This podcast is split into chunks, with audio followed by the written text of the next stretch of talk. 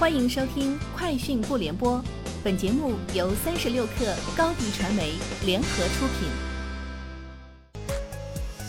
网罗新商业领域全天最热消息，欢迎收听《快讯不联播》。今天是二零二零年十一月十八号。天眼查 App 显示，近日腾讯科技深圳有限公司新增多条微信豆商标信息。商标申请时间为二零二零年十月二十九号，国际分类涉及金融物管、通讯服务、网站服务等，商标状态为商标申请中，与等待实质审查。vivo 今天发布了新移动操作系统 Orange OS，在设计方面，Orange OS 以华容道为设计灵感，首发华容网格，也就是针对桌面的底层框架设计的一套全新的桌面网格体系。设计桌面上图标和组件的间距、大小、空间等，可以承载更灵活的原子组件和编辑能力。天眼查 App 显示，近日滴滴关联公司北京滴滴无线科技发展有限公司申请十六出行商标，申请日期为十一月六号，国际分类涉及广告销售和科学仪器，商标状态为商标申请中。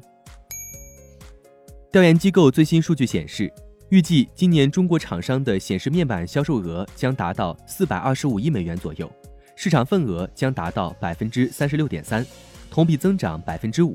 与此同时，韩国今年显示面板销售额预计将达到四百三十六亿美元，市场份额为百分之三十七点三，并且预计二零二一年二者市场份额或将持平。爱彼迎数据显示，爱彼迎房东社区已拥有四百多万名房东。迄今为止，他们共获得了超过一千一百亿美元的收入，接待了来自全世界各地的超八亿人次用户。